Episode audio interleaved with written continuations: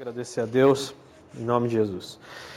Senhor, nós te damos graças, Pai, te louvamos, ó Deus, por esse momento que nós vamos aqui estar dedicando, ó Pai, ao ensino da tua palavra, ao aprendizado. E Deus, em nome de Jesus, hoje, queremos aqui pedir perdão pelos nossos pecados mais uma vez, nos arrependemos de todo mal, de tudo aquilo que não te agradou, Senhor. Então pedimos ao Senhor, ó Pai, em nome de Jesus, perdoa-nos, ó Pai, agora, limpa-nos, purifica-nos, não nos prive, ó Pai, da presença do teu maravilhoso Espírito, não nos prive de ter o conhecimento, Pai, renovador da Sua palavra e que nós possamos, ó Deus, sair daqui mais servos do que entramos, para que nós possamos realmente estar aqui aprendendo e aplicando o Teu reino. Pai, que o Senhor seja glorificado aqui neste ensino, que o Teu nome seja bendito nas nossas vidas e que o Senhor, ó Pai, seja engrandecido no nome santo de Jesus. Nós te glorificamos, agradecemos e que nós possamos sair daqui hoje, Pai, cheios do Teu Santo Espírito, no nome santo de Jesus. Amém. Lição número 8, a conversão dramática de Paulo, né? E o texto devocional, a gente vai direto no texto devocional, que é Atos 9, do 3 ao 9 aí na Bíblia Sagrada, Atos capítulo 9, versículos de 3 a 9, né? Que o texto aí, Atos 9, do 1 ao 31, eu recomendo que você leia exaustivamente em casa, medite, é, né, atente para os detalhes né, disso, de todo esse contexto, atente para as circunstâncias que envolveram aí a conversão de Paulo. E eu tenho certeza que vai ser uma bênção na, nas nossas vidas. Atos 9, versículo, vamos do 1 ao 9 para poder ficar mais coerente, diz o seguinte: Saulo, respirando ainda ameaças e morte contra os discípulos do Senhor, é, Atos 9, 1. Dirigiu-se até o sumo sacerdote e pediu cartas para as sinagogas de Damasco, a fim de que, caso achasse alguns que eram do caminho, né, esse caminho aí que você está vendo em letra é, maiúscula, né, é, do caminho, assim, homens como mulheres, os levasse presos para Jerusalém. Que caminho é esse? Caminho de Cristo, né? Eles estavam ensinando o caminho, a verdade e a vida. Seguindo ele estrada fora, ao aproximar-se de Damasco, subitamente uma luz do céu brilhou ao seu redor. E, caindo por terra, ouviu uma voz que dizia: Saulo, Saulo, por que me persegues? E ele perguntou: Quem és tu, Senhor? E a resposta foi: Eu sou Jesus, a quem tu persegues. Versículo 6: Mas levanta-te e entra na cidade onde te dirão o que te convém fazer. Os seus companheiros de viagem pararam emudecidos, ouvindo a voz, não vendo contudo ninguém. Então se levantou Saulo da terra e, abrindo os olhos, nada podia ver e, guiar, e guiando-o pela mão, levaram-no para Damasco. Esteve três dias sem ver, durante os quais nada comeu e nem bebeu. Amém? E aí vocês vão ver, vocês vão ver Ananias surgir aí. Não aquele Ananias de Ananias e Safira, tá? Que Ananias de Ananias e Safira morreu. Nós vimos lá na, na, na situação dele com Safira por causa da mentira. Eles morreram. E mas aqui esse Ananias era um servo, né? Esse Ananias era um, era um homem que ele estava justamente é, em, ali na cidade de Damasco que chamaram-no para que ele pudesse realmente estar é, orando por Paulo, estar acompanhando Paulo. E aí, esse discípulo chamado Ananias, o Senhor foi e visitou Ananias nessa circunstância né? O Senhor visitou Ananias e Ananias é que foi ao encontro de Paulo e aí você vê que ele impõe as mãos sobre Paulo, faz uma oração por Paulo e Paulo volta a ver. Paulo torna a enxergar. E nesse contexto, aí muitas pessoas acreditam que Paulo se converteu e Paulo saiu andando, né? É, para poder pregar o evangelho. Muitas pessoas acreditam que Paulo aceitou a Cristo e já saiu pregando e saiu fazendo maravilha e saiu. Não. Na verdade, agora Paulo ele entra num processo. Ele começa um processo de aprendizado que dura aí pelo menos três anos que Paulo aprendeu exaustivamente a palavra, para depois ele então sair e se tornar aquele Paulo que começa a enviar cartas às igrejas, que começa a discipular pessoas, para ele então depois ele se tornar aquele Paulo que a gente conhece nas cartas, né, que diz no Novo Testamento. Então Paulo é ao contrário do que muitas pessoas acreditam, que ah, ele teve aquele encontro com Jesus no caminho para Damasco, na, na, na, naquela visão, né, inclusive aquela luz ao redor dele, que ele ficou cego. E dali ele já levantou, chegou em Damasco, recebeu uma oração de Ananias e foi pregar. Na verdade, não.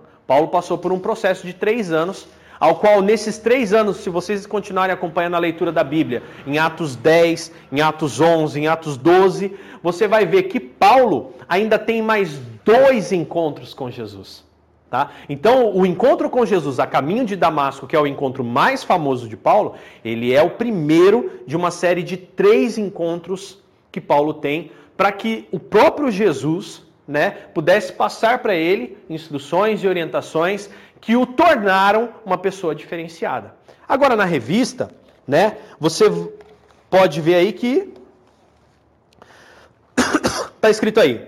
Talvez Paulo seja o homem mais conhecido como representante do cristianismo, além de ser de fundamental importância para a história da igreja. Saulo, que era o seu nome aramaico, na comunidade judaica em Jerusalém, e Paulo, né, a forma romana do seu nome, ecoam nos livros de teologia e também nos livros de filosofia. Ele também é o homem que mais escreveu sobre a doutrina no Novo Testamento Paulo escreveu 13 cartas que são de sua autoria.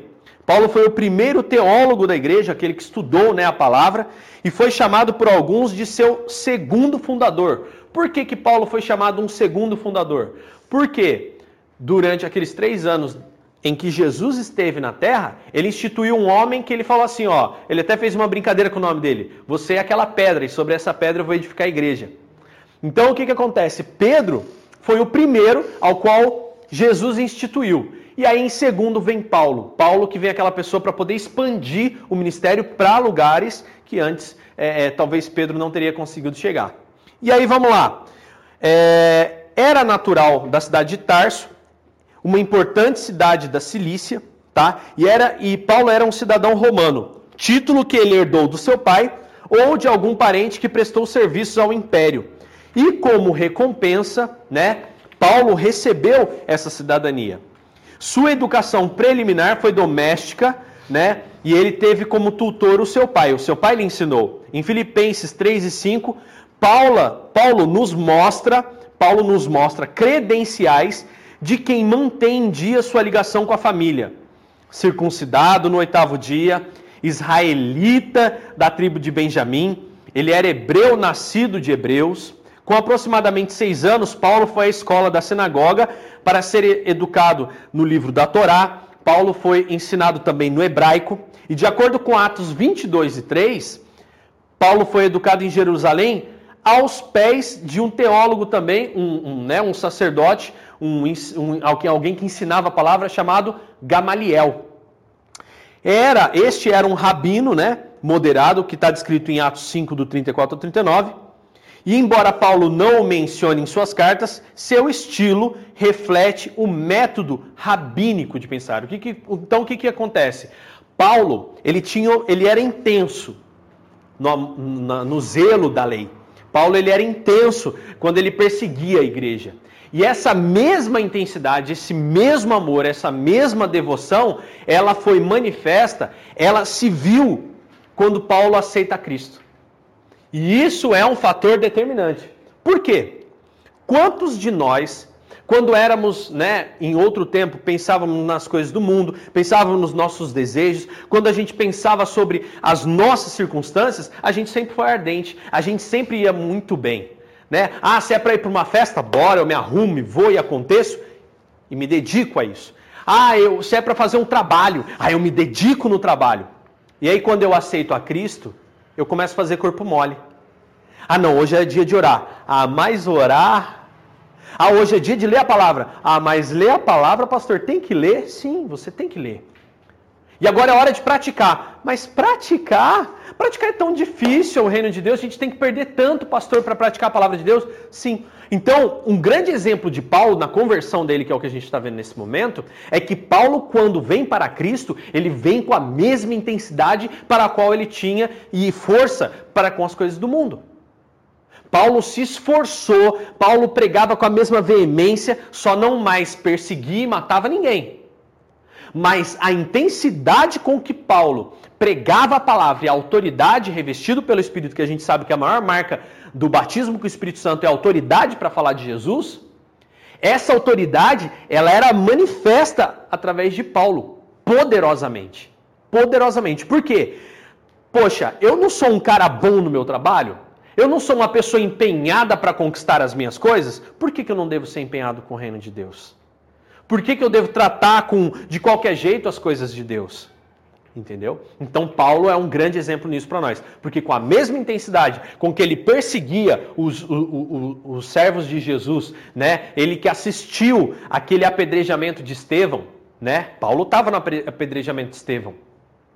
Ele que viu toda essa circunstância e ele tinha autoridade da palavra, ele tinha conhecimento da palavra do ponto de vista é, é, é, fariseu, né? Do ponto de vista religioso porque ele se dedicou. Porque ele realmente fazia aquilo com gosto, ele fazia o melhor dele. Quando ele se converte a Cristo, com a mesma intensidade ele passa a fazer para o reino de Deus. O primeiro questionamento que a gente levanta é: será que o mesmo amor que eu tinha, por exemplo, para ir para uma festa, o mesmo, a mesma vontade, o mesmo empenho que eu tinha para conquistar um serviço, a mesma vontade, o mesmo empenho que eu tinha para poder é, fazer as coisas que me trariam né, satisfação, gosto, é, realização imediata, será que eu tenho feito com o mesmo amor, com o mesmo empenho, com a mesma dedicação para Deus?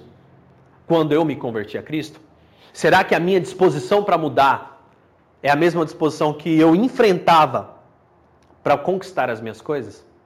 É uma coisa que a gente deve pensar hoje. Embora Paulo não mencione, né? Rabínico de pensar. Alguns acreditam que Atos 26 e 10 tem implícito, né, tá ali no contexto, que Paulo foi membro, membro do Sinédrio, né, fariseu, foi perseguidor fanático da igreja e an antes da sua conversão. Então, esse é o X da questão. Ali fica claro que Paulo foi um perseguidor da igreja. Fica claro o quanto ele, quando buscava a, os seus objetivos, a fim, ele ia atrás, ele queria e ele fazia. Agora, para o reino de Deus, da mesma forma, né? Porque aí, aqui já em Atos 26, quando você for ler lá, você vê que ele já está preso. Ele está preso e sendo conduzido para Roma. Entendeu? E você vê que Paulo é tão fiel na missão dele, ele sabia que a missão dele era estar em Roma para ser julgado e depois ele seria morto por esse julgamento, que mesmo quando o barco afunda em Atos 27 e 28, se eu não me engano, o barco afunda e Paulo não foge. Não morre não foge. Ele fica lá. E ele avisou: o barco vai afundar. E ele sabia que o barco ia afundar antes de acontecer. Mas ele era tão fiel a Deus nesse ponto que ele ficou ali. Ele ficou esperando para ver qual que era o, propósito dele naquilo tudo. Então agora, primeiro, né, Saulo, o perseguidor dos crentes. Atos 8 traz a história posterior, né? Antes, em, em, você vê ali em Atos 7, Atos 8, você vai ver a morte de Estevão, que foi o que a gente viu. Agora, daqui para frente, você começa a ver o que acontece depois da morte de Estevão. Que na semana passada a gente viu Felipe, o exemplo, e agora a gente vê Paulo. Consentida por Saulo de Tarso. Alguns estudiosos, aí na revista aí, no item 1, Saulo, perseguidor dos crentes.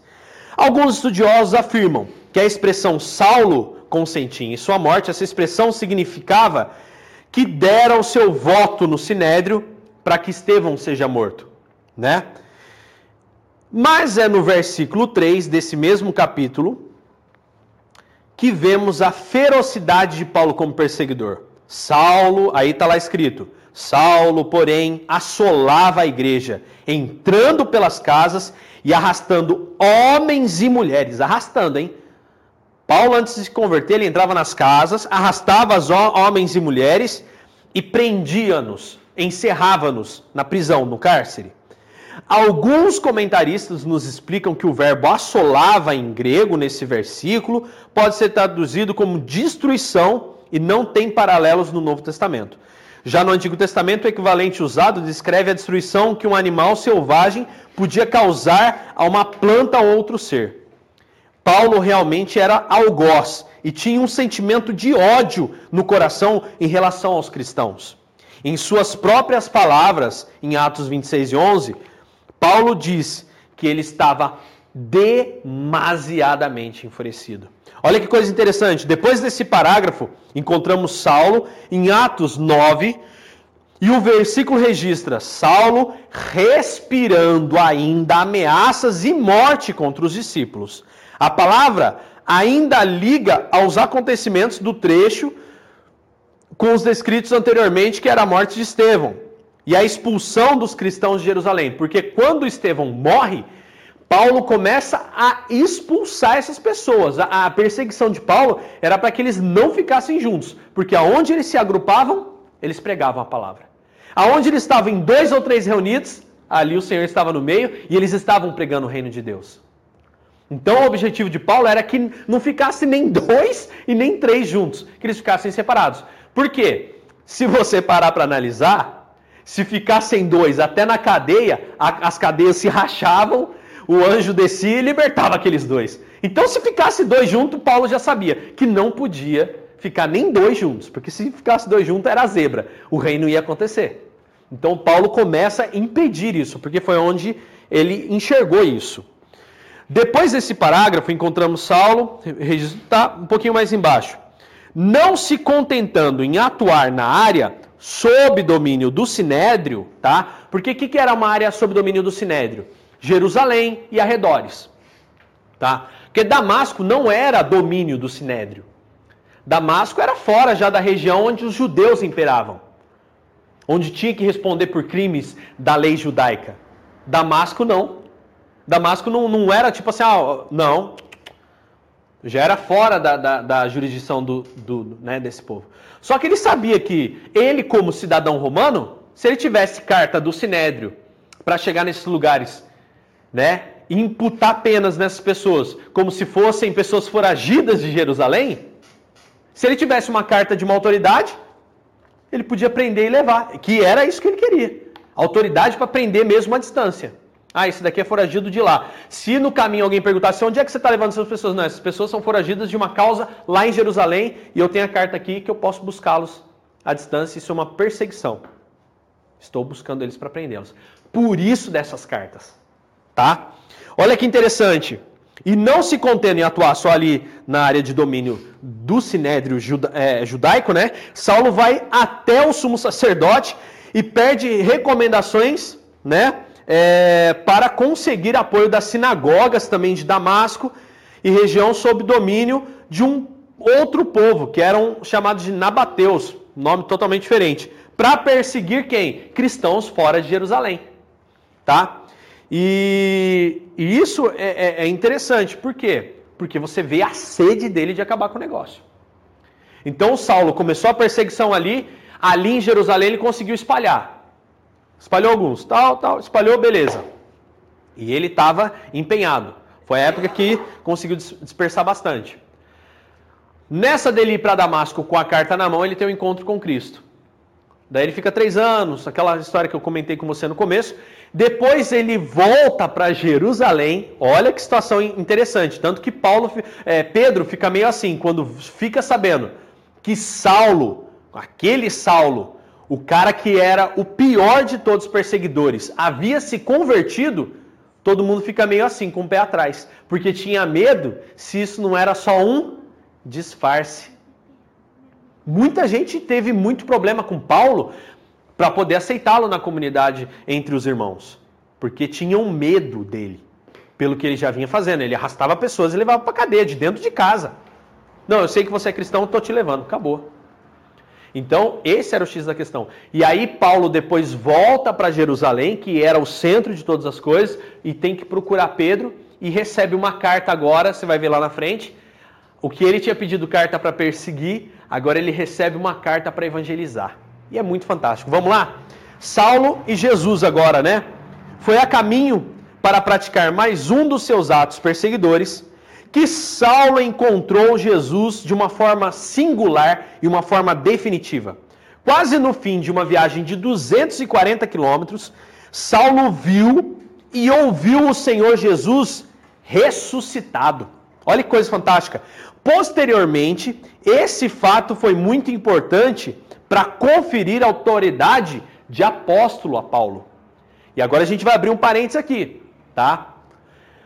Olha o que era necessário em Atos capítulo 1, você viu que para ser apóstolo, para ter um título de apóstolo, tá? Para que seja um apóstolo verdadeiramente, os discípulos falaram assim: olha, um que tenha estado conosco, que tenha aprendido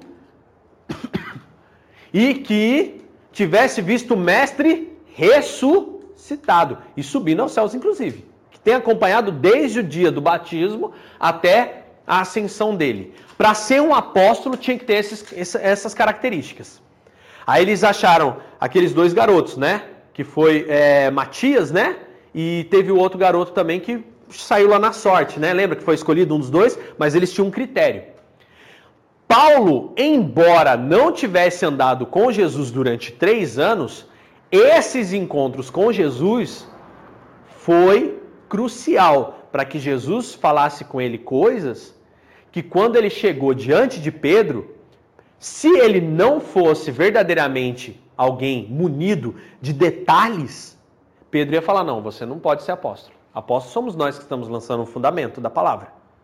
Nós que andamos com Jesus. Aí Paulo chega com uma autoridade depois, né, de tudo isso, com Pedro, e Paulo mostra para Pedro que ele conhece Jesus, que ele viu o Jesus que eles estão falando ressurreto.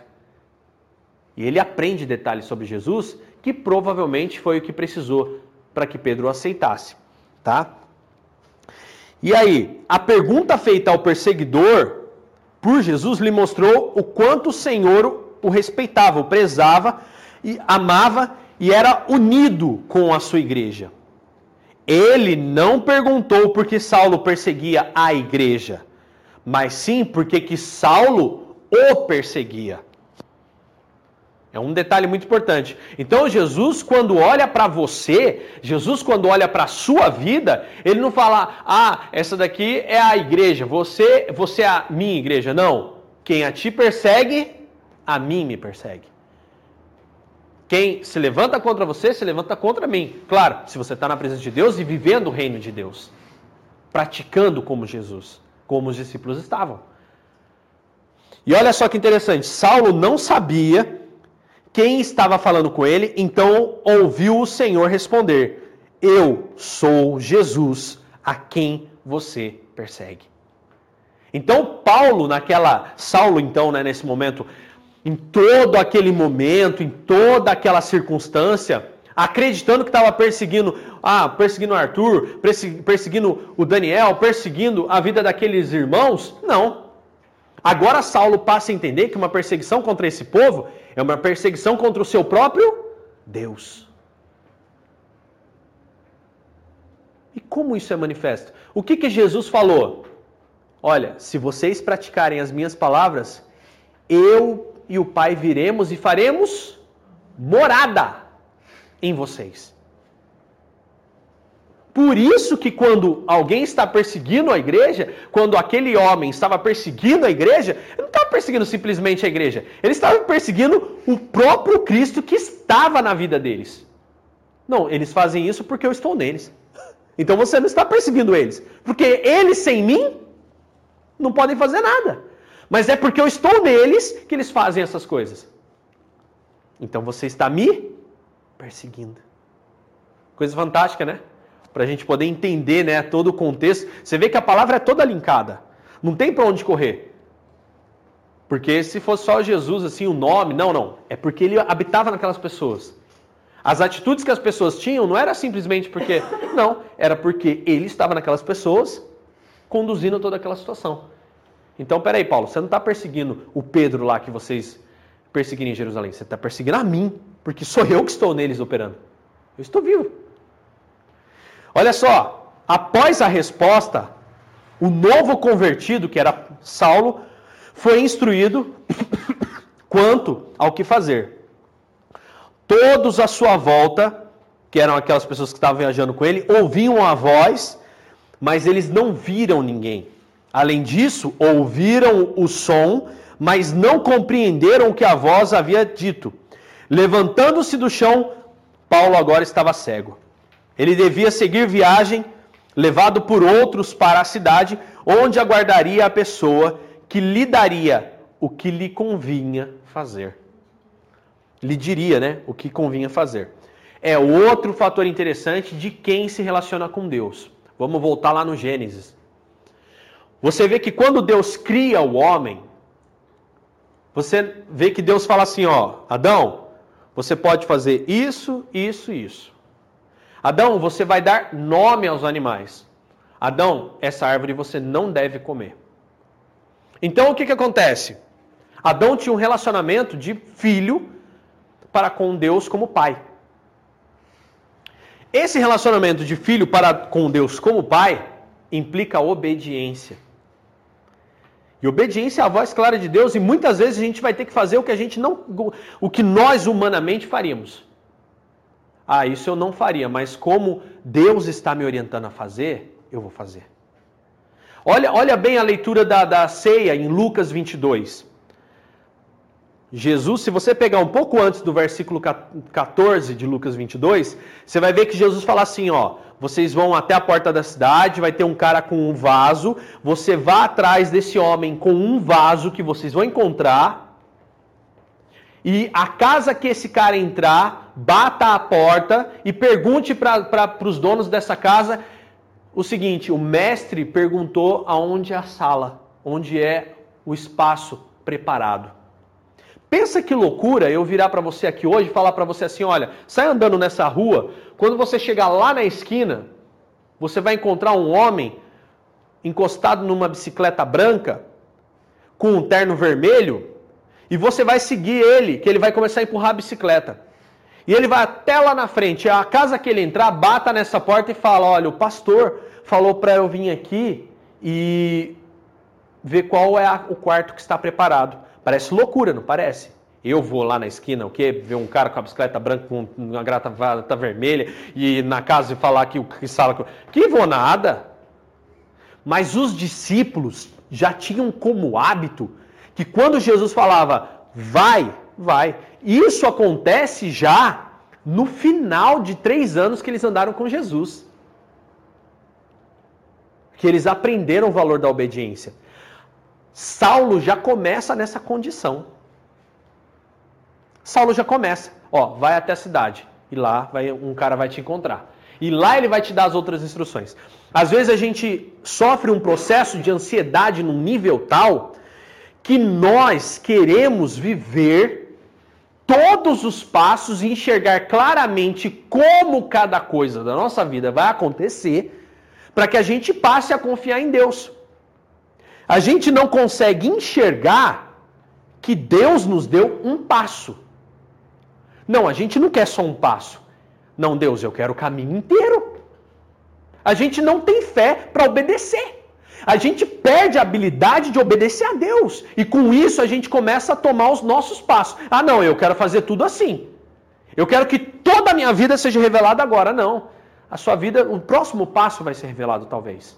Talvez em obediência ainda. E tem passo que você vai falar, puxa, mas eu vou ter que dar esse passo, como por exemplo o perdão, como por exemplo o amor, como por exemplo a misericórdia, como por exemplo o arrependimento de pecados, como por exemplo a mudança do que você pensa para que daí você seja transformado. Obediência incondicional. E tem muita coisa que você iria fazer, que você, aliás, que você não faria e que você vai ter que fazer por quê? Não, porque a palavra de Deus que diz que é para eu fazer. Então esse é o meu próximo passo. E depois desse passo, não sei. Eu sei que a Bíblia ensina que basta o dia de hoje, o mal do dia de hoje. Cada dia vai ter um mal diferente, eu vou enfrentar, vou vencer, porque Jesus é comigo. Então Paulo sai dali condicionado a obedecer. Deus já sabia que Paulo era condicionado a obedecer, porque ele aprendeu aos pés de Gamaliel, que era um fariseu. Só que Paulo aprendeu. Hoje eu estava até numa reunião E o que, que acontece? Uma grande dificuldade, não só de pastores, como de pessoas, é porque tem muito pastor que não sentou como você está sentado aqui hoje para aprender.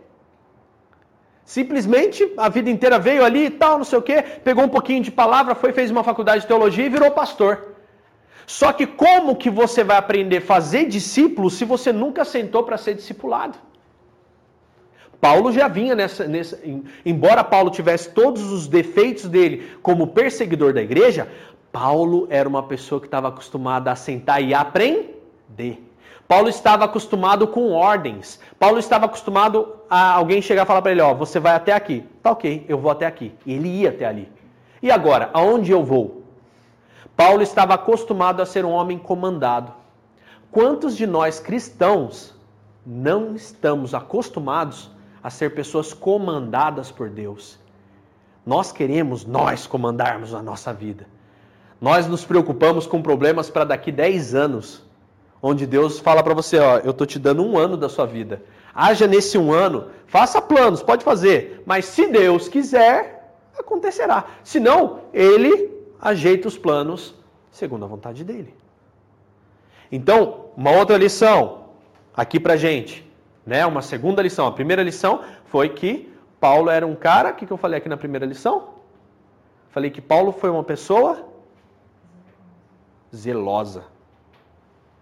Uma pessoa dedicada. Assim como ele era dedicado na vida de perseguidor, ele foi dedicado na palavra. A segunda coisa que a gente vê com Paulo é que Paulo, ele era obediente por natureza, porque ele foi ensinado a ser obediente. E aí então, ele permanece obediente quando ele vem para Cristo. Será que nós temos sido zelosos, como éramos zelosos com as nossas coisas humanas e com as coisas do nosso tempo de pecado? Continuamos assim zelosos com o reino de Deus? Será que somos obedientes? Cegamente obedientes, passo a passo, sem ansiedade? Aí olha só que interessante. Primeiro, a experiência de Saulo foi marcante. Um ponto no meio da viagem, entre dois extremos. De perseguidor, Paulo se tornou apóstolo. De uma pessoa que odiava a causa de Cristo, ele se tornou um dos mais apaixonados discípulos de Jesus. E segundo, Paulo teve uma experiência pessoal. E isso é um ponto importante agora. Somente Saulo entendeu completamente o que estava acontecendo. Ele viu e ouviu o que Jesus havia lhe pedido. E Jesus e, e, e também obedeceu imediatamente a Jesus. Mesmo que ainda não estivesse compreendendo exatamente o que estava acontecendo, que foi o que eu acabei de falar, ele obedeceu. Note que a obediência de Saulo foi completa porque, primeiro, foi sua resposta a alguém que até então ele não cria ser aquele Messias. E em segundo lugar, porque aquela ordem mudou completamente o curso dos seus planos, né? Imediatamente. Uma coisa que eu acho interessante, vamos parar aqui só um pouquinho, nesse segundo ponto, é que eu vejo muitas pessoas que não aceitam a Cristo, porque essas pessoas sabem que se vierem para Cristo, vão ter que romper com uma vida de pecado. E o pecado inclui a mentira, o pecado inclui o engano. Eu conheço muitos comerciantes, eu conheço muitos empreendedores, eu conheço pessoas do dia a dia que não vêm para Cristo porque sabem que vão ter que parar de mentir. Olha que coisa. Né? A gente vem de um tempo né, em que muitas pessoas não vinham para Cristo porque ia ter que deixar de, de se embriagar, ia ter que deixar de fumar, ia ter que deixar de usar droga. Ah, não, eu não quero. A gente vem de um tempo em que as pessoas não queriam vir para Cristo porque iam ter que deixar a sua vida de, de, né, é, é, de sexo. Não queriam. Hoje em dia as pessoas não querem vir para Cristo porque eu tenho que parar de mentir quando eu venho para Cristo. Essa é uma grande realidade. E muitas vezes, para o ser humano aí fora, parar de mentir significa fracasso nos negócios, porque o negócio dele foi montado sobre mentira. É onde muita gente, quando vem para a igreja, fala assim: Eu vim para a igreja e perdi tudo. Amém, que bom que você perdeu, porque eram negócios feitos sobre mentira. E tem muita gente que não quer perder, não, gente. Tem muita gente que quer vir para o reino de Deus e quer continuar com a mesma vida torta. E Paulo, pensa, gente, Paulo, ele era um cidadão romano, ele já era uma autoridade, ele era, literalmente, ele recebeu cartas para ser um diplomata fora de Jerusalém. Então, Paulo tinha bala na agulha, vamos dizer assim. Paulo tinha dinheiro no bolso, Paulo tinha uma vida de autoridade. Paulo era respeitado pela sociedade. Paulo tinha né, aquele respeito, né? Aquela coisa de sentar entre os fariseus, ó, oh, esse é Paulo. Saulo, no caso, né? Ele tinha planos, ele tinha metas, ele tinha sonhos. Só quando ele tem um encontro pessoal, quando ele tem uma experiência pessoal com Cristo, sabe o que acontece? Isso foi tão poderoso na vida de Saulo que ele chega e fala: Não, esquece. Que é, qual que é o próximo passo a partir de agora? Mas e os planos de Saulo, e, a, e o sonho, e a empresa de Saulo, e o negócio de Saulo, e, e, e o dinheiro que Saulo ia ganhar? Que dinheiro? Que mané dinheiro? Eu tive um encontro com esse Jesus, com esse Messias. O que falta talvez hoje para as pessoas é o um encontro verdadeiro com Jesus. A gente não abandona a velha vida por amor a Jesus, a gente não deixa os nossos pecados por amor a Jesus. Desculpa, mas talvez você não tenha tido um encontro verdadeiro com Jesus. Experiência pessoal mesmo, de você realmente sentir a presença do Espírito Santo, de você sentado na sua casa tomando café, de repente você ser inundado pela presença de Deus, dormindo na sua cama, levantar durante a madrugada para tomar uma água, sentir vontade de dobrar o joelho e orar. Isso é fantástico, isso é experiência com Jesus. Não existe nenhum tipo de ser humano que resista a essa experiência. Não existe. Eu fico abismado de ver pessoas que não abrem mais mão por amor a Cristo, da velha pessoa que eram, para se tornarem novas pessoas. Não vejo. Eu vejo igrejas, pelo contrário, conformando as pessoas no seu pecado e fazendo dessas pessoas pessoas que, ah, você tem que ter o sucesso que o mundo te oferece. Você tem que ser, você tem que... Não, você tem que se arrepender. Foi o primeiro passo de Paulo. Paulo, por que você está me perseguindo? Hum, é mesmo, é? Isso é tão maravilhoso para mim que eu vou apagar os meus planos. Eu vou seguir o caminho que o Senhor me oferece. Qual é o próximo passo? Uma pergunta que você tem que começar a fazer para provar a sua fé em Cristo é: Senhor, qual o próximo passo? A gente não pergunta para Cristo, Senhor, qual a jornada inteira? A jornada você já sabe, é o céu. Se você quer saber a jornada exata da, da vida de um cristão, é o céu, é a eternidade ao lado daquele que te amou. Agora, para esse mundo, nos basta perguntar o que? Senhor, qual o próximo passo? Se a gente perguntar para Cristo qual é o nosso próximo passo, está lindo, está maravilhoso. Olha só que interessante, isso foi segundo, né? Segundo lugar, Paulo apagou os planos que ele tinha e recebeu um novo plano e aceitou isso. E em terceiro lugar, porque Paulo teria de confiar em um desconhecido. Foi a mesma coisa que eu falei aqui. Deixa eu falar para você, ó, vai até a esquina ali. Você vai encontrar um cara com uma bicicleta branca, gravata vermelha, você vai seguir ele até uma casa, caso que ele parar, você pergunta que sala que é para eu usar lá. Capaz que eu vou. Que falta de fé, né? Essas atitudes seriam impensadas para um personagem com o currículo de Saulo, né? Pô, pensa, Saulo poliglota, diplomata, perseguidor, fariseu top, né? Aquele fariseuzão que não é só combater com palavras, eu prendo mesmo. De repente ele vira um menino. Você pode ver que a atitude dele é de menino. Tô ali de repente, ah, eu ia, não, não vou mais. Mas Saulo, você está com as cartas no bolso. Eu não vou mais. Mas você tem responsabilidade. Mas eu não vou mais. Mas você não eu não vou mais, eu vou para um novo caminho. Saulo parece um menino, não parece? Se você parar para analisar. Mas o que, que Jesus falou? Quem não for como uma criança não herdará o reino.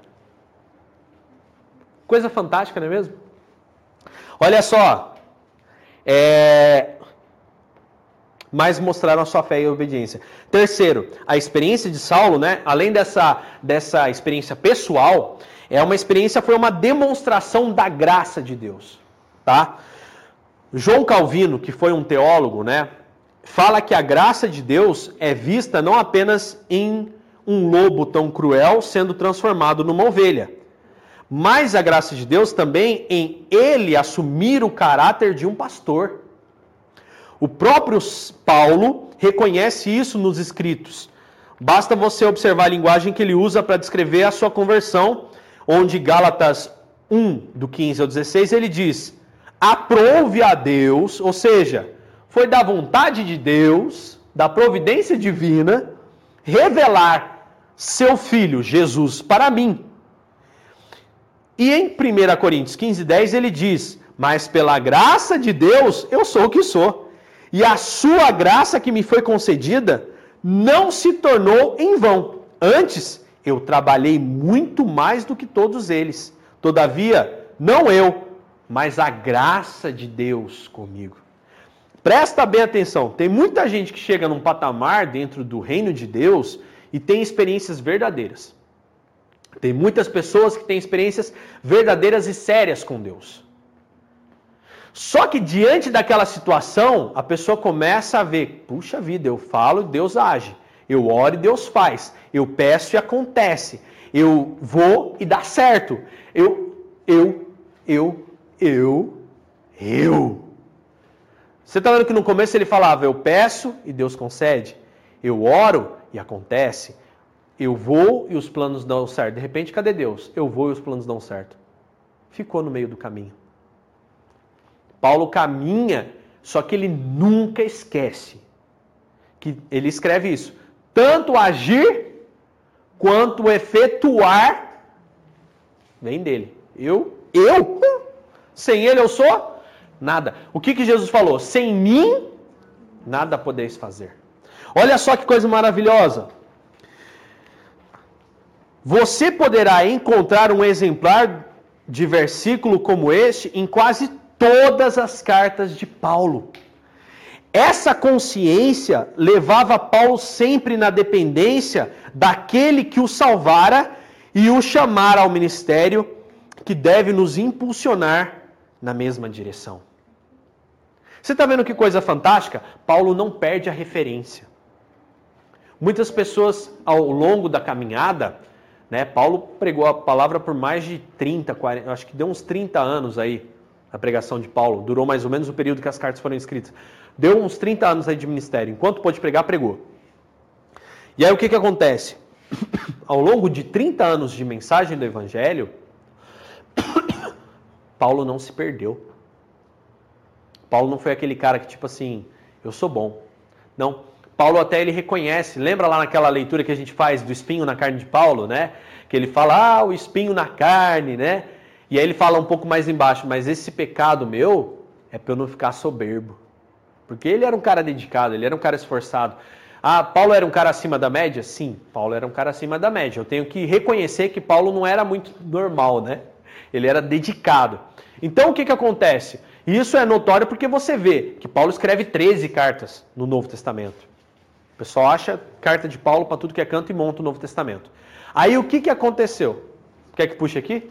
Tá ventando gelado aí? Desculpa. Então o que, que acontece? Paulo era um cara acima da média. Paulo não era um cara qualquer. Mas Paulo, o que, que ele falava? Coitado de mim se não for a graça de Deus. Porque eu sou tão pecador quanto qualquer um de vocês. Eu tenho um pecado meu, eu tenho um espinho na carne, um espírito maligno que vem me dar uns tapas, né? Me esbofeteia, está escrito a palavra. Mas se não for a graça de Deus, coitado de mim, eu sou um nada. Então, muitas pessoas, por exemplo, que nem eu vi exemplos, vamos citar exemplos, né, de hoje em dia. Eu vi lá, por exemplo, é, o pessoal da Igreja Renascer, o pastor Estevão, a, a, a esposa dele, Sônia Hernandes. Quando começaram, gente, se você pegar os vídeos da época, era a palavra de Deus. Eles eram dependentes de Cristo. Só que com o passar do tempo, foi prosperando, prosperando, as riquezas vieram, e o que, que eles fizeram? Deixaram ser dominados por essa riqueza. Se esqueceram daquele amor original. Se esqueceram daquela, daquele princípio. Entendeu? E isso não aconteceu só com eles, não. Aconteceu com muita gente. Muita gente. Pessoas que a gente talvez nem saiba o nome. Que se perderam por quê? Eu sou o. Não, você não é nada. Tanto que Paulo chega, ele, quando ele, ele, ele se manifesta, né? Ele, quando ele fala uma coisa que até a gente sempre fala muito aqui, ele não fala assim, apóstolo, eu sou. Não, peraí. Paulo, ponto. Meu nome é Paulo. Apóstolo, pela graça de Deus, né? Pela graça dele, eu sou apóstolo. Aí que ele mostrava o título. Primeira coisa, ele era Paulo. Entendeu? Ele não tinha um título. Primeira coisa, ele era só uma pessoa. Um pregador do evangelho que, ao qual Cristo achou por bem levantá-lo e ele se sentiu agraciado por isso. Então você tem que entender esse contexto da nossa vida, independente de onde a gente vá. Agora, no, no trecho 3, né, a gente vê a situação de Paulo, né, é, com relação a Ananias e a recepção da igreja. Olha que situação difícil. Isso daí, esse trecho está em Atos 9, do 10 ao 25, você vai perceber. A recepção de Paulo na igreja foi um pouco diferente. Ele jejuou, orou e esperou por três dias antes que obtivesse alguma explicação para tudo aquilo que aconteceu com ele. Essa atitude de Paulo mostra a sua rápida transformação. Claro que, como fariseu, Paulo orava e jejuava, mas agora era diferente. Né? Porque agora ele orava e jejuava por uma causa certa, né? Esperou calmamente que o Senhor lhe enviasse uma resposta. Enquanto isso, apenas jejuou e orou. Como diz John Stott, o rugido do leão foi transformado em um balido de um cordeiro, né? Seu relacionamento com Deus agora foi transformado. Se fosse em outro tempo, Paulo queria uma explicação agora. Eu sou Paulo. Eu sou o, né, o cara que está aqui para cobrar, para poder botar ordem e eu quero respostas. E eu exijo resposta. Não, agora não tem exigir resposta. Sentou no canto dele e ficou três dias calado. Aí vem o diálogo com Ananias, que era aquele homem. Enquanto Paulo estava jejuando e orando, o Senhor tinha um diálogo muito interessante com um homem chamado Ananias, um membro mais velho da igreja de Jesus, naquele lugar em Damasco. Ao receber a ordem de orar por Saulo, Ananias respondeu ao Senhor que Saulo era um homem muito perigoso e demonstrou um certo medo a Deus. Mas a resposta do soberano foi reveladora. Ananias recebeu a revelação de que Saulo se tornaria apóstolo aos gentios e aos seus reis, como realmente aconteceu. O próprio livro de Atos nos mostra essa situação. Além de ser o apóstolo dos incircuncisos, né, como dizem Romanos, em Gálatas e em Efésios, foi testemunha perante o governador Félix e a sua esposa Drusila, em Atos 24 e 24 o rei Herodes Agripa II também, além de comparecer perante César. Após essa palavra, Ananias se encheu de coragem e foi ao encontro do novo convertido. Em Ananias, Saulo encontrou uma resposta para o seu problema de cegueira. Recebeu uma oração, ficou cheio do Espírito Santo, foi batizado e aí finalmente ele comeu. Ananias foi o primeiro a reconhecer o perseguidor como cristão. E quando foi orar por ele, o chamou de Saulo, meu irmão. Tá? Então presta bem atenção. Você sabe que uma pessoa te odeia. Você sabe que uma pessoa, se encontrar com você na rua, pode te perseguir e te matar. Qual seria a sua reação como cristão já convertido, conhecedor da palavra, né? Aquela pessoa que, tipo, ah, eu e Deus, ó, assim, ó, juntinho, nós anda lado a lado. Aí um belo dia, esse Deus que você ama acorda você num dia, numa madrugada e fala assim, ó, sabe aquela pessoa que, te, que te odeia? Então, ele, essa pessoa se converteu. Só que eu quero que você vá lá. E eu quero que você vá ajudá-lo, orar por ele, você vai lá dar os primeiros cuidados a ele. E aí, você iria? sabendo que aquela pessoa até alguns tempos atrás, né, alguns dias atrás, era literalmente aquela pessoa que tinha uma, tem uma foto de perigo dentro do seu armário, que você não pode encontrar na rua, que você não pode falar, porque senão ela te mata. Você iria? Por isso que eu digo, ser cristão não é fácil. O, o próprio Ananias Falou: oh, peraí, mas esse cara é aquele cara. É o cara que tem a foto lá do perseguidor. É o. Se, tipo, se encontrar com ele, corre. Você está me mandando ir lá? Aí o Espírito testifica a ele tudo que iria acontecer. Ele toma coragem. Preste bem atenção que a palavra não fala que ele se convenceu completamente. Ele foi corar. Corajoso é quando você tem medo e enfrenta o medo. Ele não foi sem medo, ele foi com medo e tudo. Então ele chega lá e diante de toda aquela situação a qual ele encontra Saulo, ele chama Saulo ainda no final de tudo isso de meu irmão. Segundo, relacionamento de Saulo com a igreja, né? Desse ponto em diante ocorreu a Saulo a maior mudança de toda a sua vida em relação à igreja.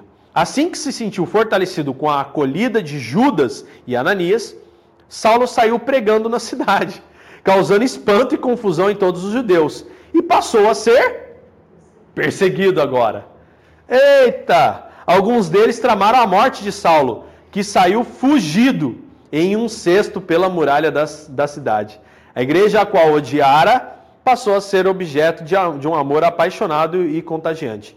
Saulo também mudou seu relacionamento com os judeus. Em vez de concordar com os judeus que o Messias não era quem eles achavam, passou a demonstrar que Jesus era realmente o Cristo e que eles ainda esperavam é, ia até as sinagogas para persuadir os seus compatriotas da verdade, que tinha experimentado a caminho de Damasco.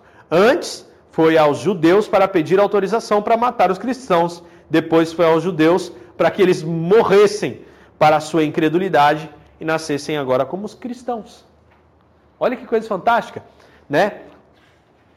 Pensa que nó não foi nas ideias daquele povo ver um cara perseguidor, convencido da doutrina dos fariseus, sai, fica um tempo, some, desaparece, de repente surge notícia. Ah, Saulo tá aí pregando nas cidades aí, pre, pre, pregando. Como assim, rapaz? Como pregando? Não, não é o mesmo. Não é possível. Sim, é possível. Aí Saulo, coitado de Saulo, é, é, você vê que é novo na fé, né? Você vê que ele na incredulidade, ele de repente, pessoal, poxa, os caras estão perseguindo porque os caras não sabem realmente como é que é, né? Então eu vou lá, eles vão me ver convertido, eles vão entender que é verdade. Tem papo não, amigo. Você era gente boa, agora você é perseguido, você é meu inimigo. Agora nós não somos mais amigos. Agora você é meu inimigo. E ele passou a ser perseguido. Porque como ele conhecia todo mundo, lembra aquelas cartas todas que ele tinha para viajar? Isso daí era dado lá em Roma. Então ele podia voar para qualquer lado, ir para qualquer canto, porque ele não deixou de ser cidadão romano, ele não deixou de ser, de ter as cartas de diplomata. Não tinha, não tinha como, ele, ele já era reconhecido isso e ele tinha essa autoridade. Pensa ele entrando lá na sinagoga lá, que antes ele saía com ordem para matar e prender os outros, ele entrando e falando: Olha, me converti, tá? E eu quero dizer para vocês que eles estão falando é verdade mesmo. E eu vou dizer para vocês, e o negócio é bom. Gente, deu um nó na cabeça do, do, dos próprios. Pensa que loucura. O pessoal falou, bateu com a cabeça. Só pode ter ficado maluco. E aí o relacionamento com a igreja mudou. E tem quatro. Aí vem Saulo e Barnabé, a apresentação aos apóstolos em Jerusalém. A mesma dificuldade enfrentada por Ananias quando teve de se encontrar com Saulo foi a mesma enfrentada pelos irmãos em Jerusalém, quando o novo convertido voltou para lá. Novamente, Deus providenciou um homem que se dispôs a acreditar em sua conversão genuína e o apresentou aos irmãos. Temos de lembrar que entre sua conversão em Damasco e chegada em Jerusalém, há um período de três anos que Paulo passou na Arábia. Tá vendo aí, ó? Alguns entendem que ele buscou isolar-se para buscar a Deus, entendê-lo melhor e estudar. Outros comentaristas afirmam que esses três anos compensaram os três anos que ele não passou com o Senhor Jesus, assim como os outros apóstolos. Enfim, ele voltou de lá para ser recebido em Jerusalém. Tá vendo? Então, Paulo Antes dele se tornar o apóstolo Paulo com a carta de Pedro, ele ficou três anos fechadinho ali, né? Aqui convivendo com a igreja, aprendendo, tendo né, contato diretamente com, com quem era aquele Deus verdadeiro, para que ele pudesse depois chegar lá diante dos, dos apóstolos e falar: Não, agora eu sou, tão, eu sou pregador também. Eu me converti verdadeiramente.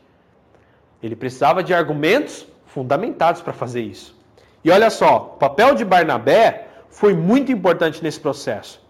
Ele foi a carta de apresentação de Paulo aos líderes da igreja, que acolheu aquele novo convertido uma vez acomodado na igreja, Paulo mostrou o mesmo espírito corajoso e saiu às ruas para testemunhar. Então, o que aconteceu em Damasco se repetiu em Jerusalém. Ele foi perseguido e os apóstolos o mandaram secretamente para outro lugar. Então, o que aconteceu? Você lembra que em Jerusalém foi aonde aquele Estevão foi apedrejado fora da cidade? Foi em Jerusalém que ele, como perseguidor, as roupas de Estevão foram colocadas aos pés dele e ele assistiu tudo com a maior frieza, porque ele acreditava que ele estava certo. Agora é em Jerusalém que ele entra, tem que primeiro encontrar os apóstolos que estavam em Jerusalém, escondido, mas estavam em Jerusalém. Tem que encontrar agora o povo do Sinédrio, que ele também, o povo do Sinédrio, ia vê-lo. Então não adianta, Paulo precisou testemunhar a sua fé. Aí que é o grande X da questão. Nós, enquanto cristãos, nós seremos sim levados a situações ao qual nós teremos que mostrar a nossa mudança. Situações ao qual você poderia ser diplomático.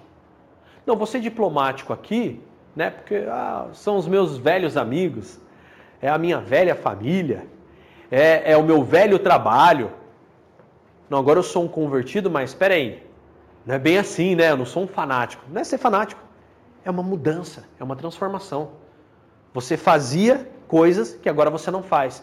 Você aceitava coisas que agora você não aceita. Você caminhava numa mão e agora você caminha noutra totalmente oposta. Então é justamente aonde surge a diferença. Não, olha, saiba disso. Você é convertido ao Senhor Jesus, você se converteu para o reino de Deus, isso é muito mais do que uma religião. Isso é um jeito de viver, é uma forma de pensar, é um estilo de vida, é a cultura do reino de Deus em nós. É isso que é o reino de Deus. Não é só uma religiãozinha que você vai ali assistir um culto, ler um pedacinho, canta uma música e vai embora para casa. Não é. É algo que entrou no seu DNA. É algo que mudou a sua forma. Se você era um, um, um, amigo de um jeito, agora você não é mais o mesmo amigo. Se você era um pai, uma mãe de um jeito, se você era um filho de um jeito, agora você não vai ser mais. Você vai começar a se transformar. Fácil? Negar é fácil? Se fosse fácil, estava cheia essa igreja. Se fosse fácil, todo mundo fazia. Mas é simples. Você tem que mudar. Conhecer Jesus é transformação. Paulo é esse exemplo de obediência, esse exemplo de fervor, esse exemplo de perseverança, esse exemplo que ele não foi diplomático. Você vê, quando você lê o livro de Atos, você vê que o próprio Pedro, Pedro, hein, caminhou com Jesus, hein? Sobre as águas ainda, hein? Mas Pedro comete um, um pecado chato.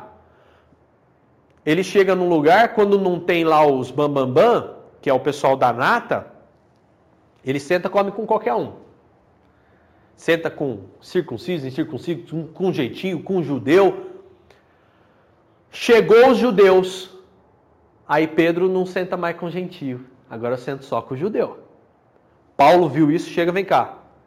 Paulo chega em Pedro e fala: Que palhaçada é essa? Ele fala, está na Bíblia. Ô Pedro, não estou te entendendo. Você... Não, não, poxa, foi mal aí, desculpa, realmente agi errado. Pedro reconhece o erro dele. O bom de Pedro era isso. Quando ele viu o erro dele, ele se arrependia. Ele reconhecia, não, estou errado, vou mudar. E mudava, buscava mudança. Se arrependia. Aí Paulo chega, poxa, que isso, cara?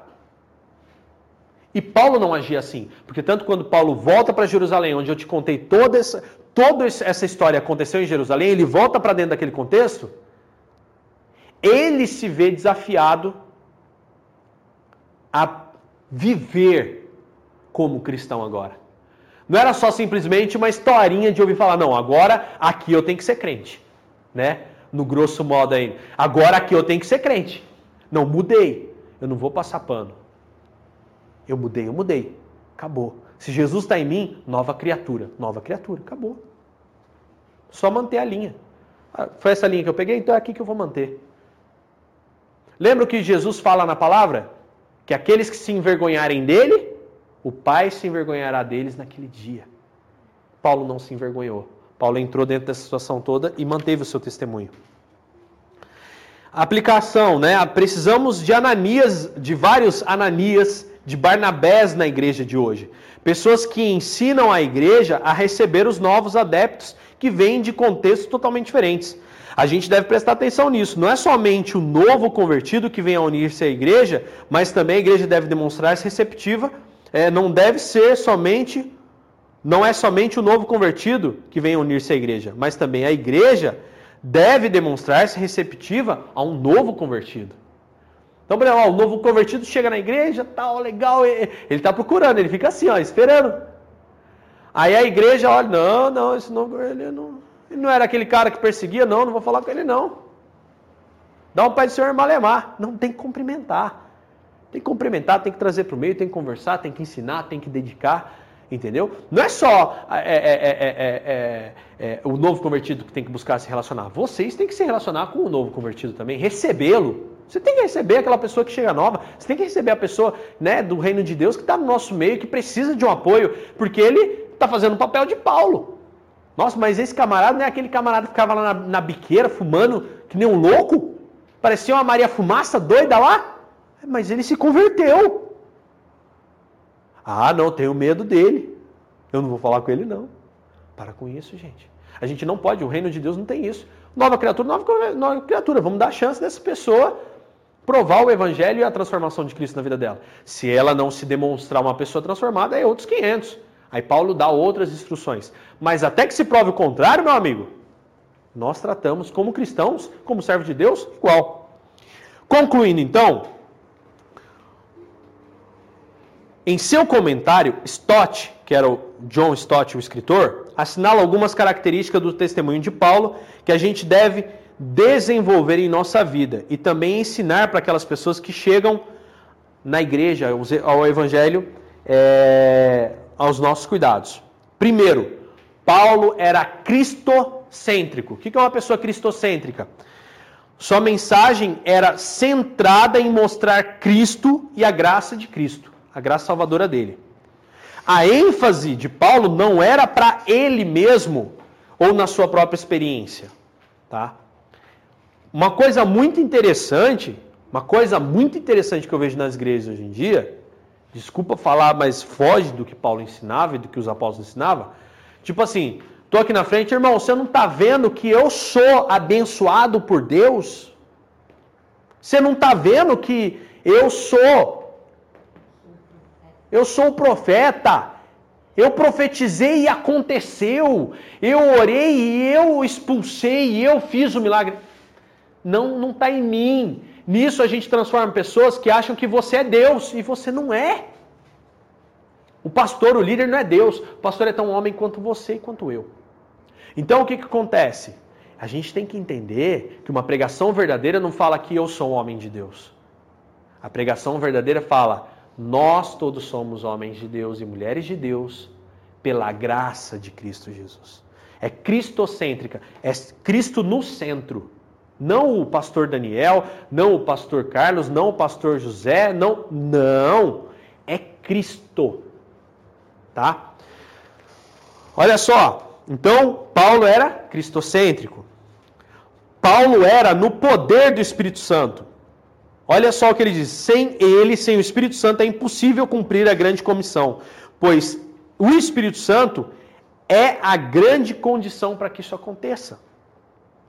Então, Paulo, ele reconhecia, ele ensinava, ele divulgava, ele levava as pessoas a buscar o Espírito Santo.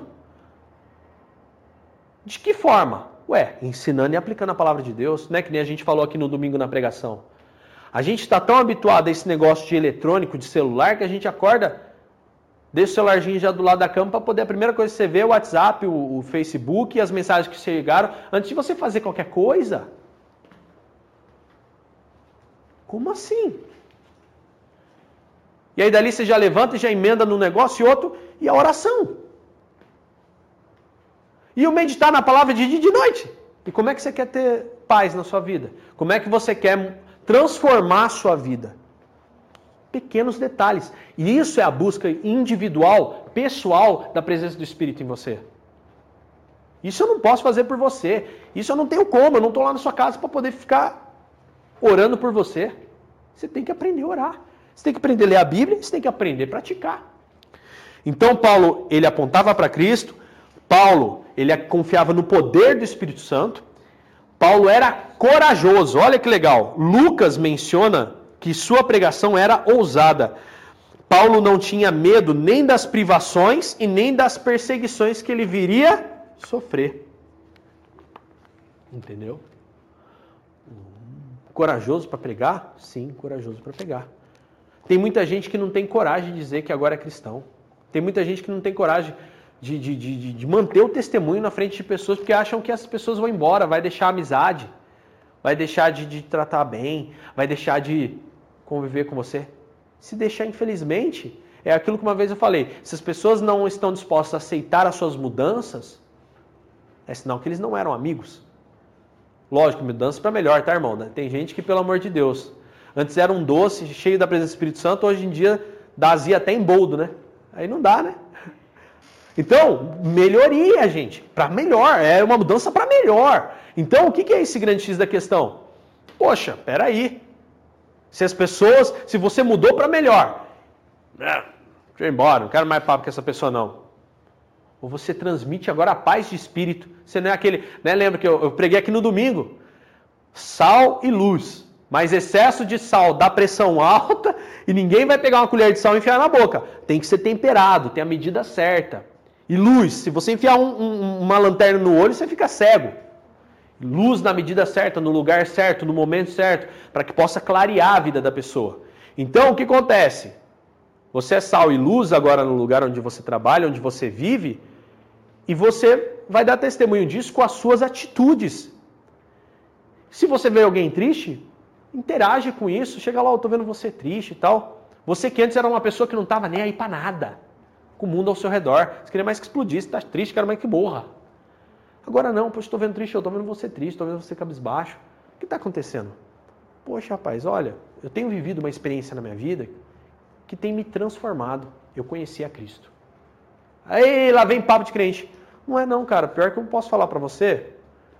Eu não estou atrás de dinheiro, não estou atrás de cura, não estou atrás de nada, não. Eu estou atrás de ser uma pessoa melhor à imagem de Cristo. Hum, é diferente a abordagem. É totalmente diferente que ser aquele chatão, né? Aquele excesso de sal que só aumenta a pressão dentro do trabalho, né? Que só deixa todo mundo mais cego do que outra coisa. Diferente, uma abordagem diferente, com amor, com perdão, com bondade, né? Seriedade. Né? Seriedade. Se você vê uma pessoa, você está vivendo assim, onde você espera chegar com isso? Você vai questionar de uma forma séria. Mas nos seus olhos sempre tem que haver amor. Entendeu? Uma palavra doce, mas um doce de uma forma que gere conversão. Hã? Um doce que não dá diabetes, né? Porque também tem doce que dá diabetes. Custou caro para Paulo. Paulo pagou com sofrimento seu desvelo né, pela pregação do evangelho. É, várias vezes fugiu, foi apedrejado, apedrejado, hein, gente? Tomou pedrada para as costas, preso. No entanto, no entanto, quanto mais luta contra a pregação, mais o quê? Mais testemunho fluía da vida desse nosso irmão. Deixa eu só dar uma olhada aqui no de vocês. É até aqui só? Ah, tá aqui atrás aqui, ó. Então, olha só. Passou fome. Teve que trabalhar num trabalho, num ofício, né? Porque ele era mandão, né? Era chefe. Era o chefe. Foi construir tempo para poder se manter. Tá entendendo? E, e, é interessante que a palavra fala que ele foi construir tenda para não ser pesado para a igreja. E ele ainda fala, não que eu não tenha direito. Eu, eu teria direito, mas ele sabia que existiam igrejas que não tinham condições de mantê-lo. Que não tinham condições. Se ele fosse lá, ia ser um peso para a igreja. A igreja não ia conseguir mantê-lo. Os irmãos iam começar a passar fome para manter ele. Então ele ia lá e ajudava também com o trabalho dele. Né? Já tinha lá a moradia, né? Que os irmãos cediam, ele era recebido na casa dos irmãos, tudo. Então ele trabalhava para não ser pesado em, é, né, em excesso. Justamente. Tanto que ele fala, se eu não me engano, em Colossenses, em Tessalonicenses, ele fala: quem não trabalha, irmão, não pode comer. Porque ele está sugando vocês aí, viu? Está sugando vocês. Eu trabalho e eu sou o pastor da igreja. Eu sou a pessoa que vim aqui te trazer a palavra de graça. Eu não trabalho? Então vamos falar para esses preguiçosos trabalhar também.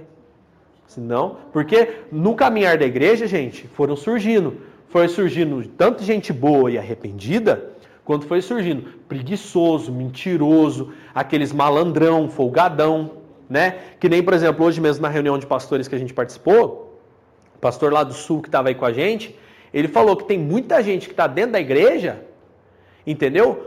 Porque é uma coisa confortável para o camarada, o cara tem casa, o cara tem carro, o cara tem uma vida boa, o cara tem não sei o quê, e desculpa dizer, o cara fala bem pra caramba, né? O cara é eloquente, dá uma lidinha ali, vê uma pregação na internet, vem aqui e fala, como se fosse fácil. Mas por que, que o cara tá nessa? Porque o cara, se ele sair dali, ele não, não quer trabalhar, não. O cara quer ficar vagabundeando mesmo, é. Por que você acha que tem tanto esse título de pastor ladrão, vagabundo? Hoje em dia tá cheio.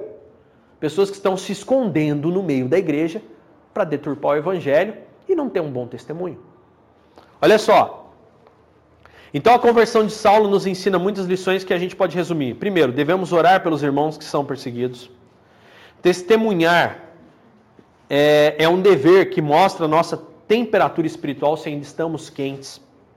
Vivenciar né, essa conversão, vivenciar essa conversão genuína implica necessariamente mudança. Mudança, sair da nossa zona de conforto. Gente, não vai ser fácil. Eu, eu, eu, eu queria muito chegar aqui para vocês hoje e falar assim: olha, a gente vai ser mamão com açúcar. É só você aceitar Jesus hoje, acabou todos os seus problemas. Jesus levou sim na, na cruz nossas dores, nossas enfermidades, o castigo que nos traz a paz estava sobre ele. E pelas suas pisaduras fomos sarados. Mas isso tem um preço. Tem um preço dentro de nós. Tem um preço de desapegar de lembranças, de memórias, de traumas. Tem um preço de mudar, de transformar. Tem um, preço da gente quebrar crenças e aumentar valores. Valor é amor, é perdão, é misericórdia. Gálatas 5:22, né? Aquilo são valores. Gálatas 5:22. Agora, crenças que limitam o agir do Espírito Santo em nós e o testemunho do reino de Deus na nossa vida, e que só escurecem a palavra de Deus ao invés de clarear em nós, isso tudo tem que ser deixado. É fácil? Não. Mas se você fizer, você colhe um resultado fantástico. Se a gente pagar. Olha só, cada um pegue a sua cruz. Então, o evangelho não é aquela coisa para a gente também ficar assim, é, eu tô carregando minha cruz. Morrendo, né? Oxe, peraí. Gente, eu tô carregando a cruz, eu não tô sozinho. Eu estou com Cristo ao meu lado. Ele está ali levando. Olha o que ele fala: Eu venci o mundo. Eu venci. Então leva a sua que você vai vencer também. Olha só que coisa fantástica. Devemos imitar Ananias e Barnabé também e nos empenhar para receber bem novos convertidos que chegam à igreja. Então, é... é uma questão que a gente tem que trabalhar. É algo que a gente tem que se dedicar, é algo que a gente tem que buscar, é algo que a gente tem que valorizar, né? O empenho que eu tinha no mundo é o empenho que eu tenho hoje com Cristo eu larguei mão? É... A obediência. Será que eu tenho sido uma pessoa verdadeiramente obediente? Ou será que ainda falta? Para todos nós falta, irmão. Não fique envergonhado se para você ainda falta, não. Para todos nós falta. Para todos nós ainda falta. Para todos nós ainda, ainda precisa muito. Senão você estava pronto, pode ir para o céu, irmão. Acaba agora a sua jornada aqui. Não estamos prontos, não estamos. Uma coisa que muitas pessoas falam sem conhecimento é que a salvação ela é uma esperança, tá, irmão? O que é a esperança? A gente espera ser salvo. Porque é cada dia. Eu posso hoje estar numa condição em que, se Jesus voltar hoje, eu tenho esperança de ser salvo. Mas no instante seguinte, eu posso de repente fazer coisas, passar a agir de uma forma que eu neguei a Cristo na minha vida. E aí a salvação já se torna uma esperança mais difícil. Eu já não tenho tanta esperança. Então, o testemunho cristão ele é minuto a minuto. É segundo a segundo. É uma coisa que eu achei interessante, uma frase também que foi falada na reunião hoje, é, não basta eu perguntar se você está bem. Tá bem, irmão? Tudo bem. E aí, vai continuar bem? E a família tá bem? Tá bem. Vai continuar bem? E aí, sua fé tá bem? Vai continuar bem? Então a gente tem que se preocupar. Se tá bem, no instante seguinte pode não estar. Tá. Se hoje eu estou firme na fé, no instante seguinte eu posso não estar. Tá. Então, continuar é muito mais importante do estar. O estar passa, mas você, para continuar na fé, para continuar no bem, para continuar na presença de Jesus, o que, que tem que acontecer? Vigiar, se esforçar, orar, buscar continuamente. Então nós temos uma esperança da salvação. Paulo fala muito isso, a esperança da salvação. E dessa forma a gente pode né, alcançar o reino de Deus, buscar a palavra de Deus e viver essa alegria, né? Não com aquele peso. É difícil, a gente sabe que é difícil. Não é fácil mesmo, irmão. Mas, acima de tudo, a gente motivar. Poxa, tá pesado? Tá. Mas vamos levantar. O que nos aguarda é muito maior do que essas todas essas dores que estamos sentindo aqui hoje, as dificuldades que estamos sentindo, a luta que estamos travando. O que está por vir é muito maior, irmão muito maior do que o que nós temos. Essa aparente, né? Está é, tá escrito também, essa aparente desgraça, essa aparente luta, essa aparente dor é momentânea. Leve e momentânea perto do que Cristo já, já passou por nós. Amém?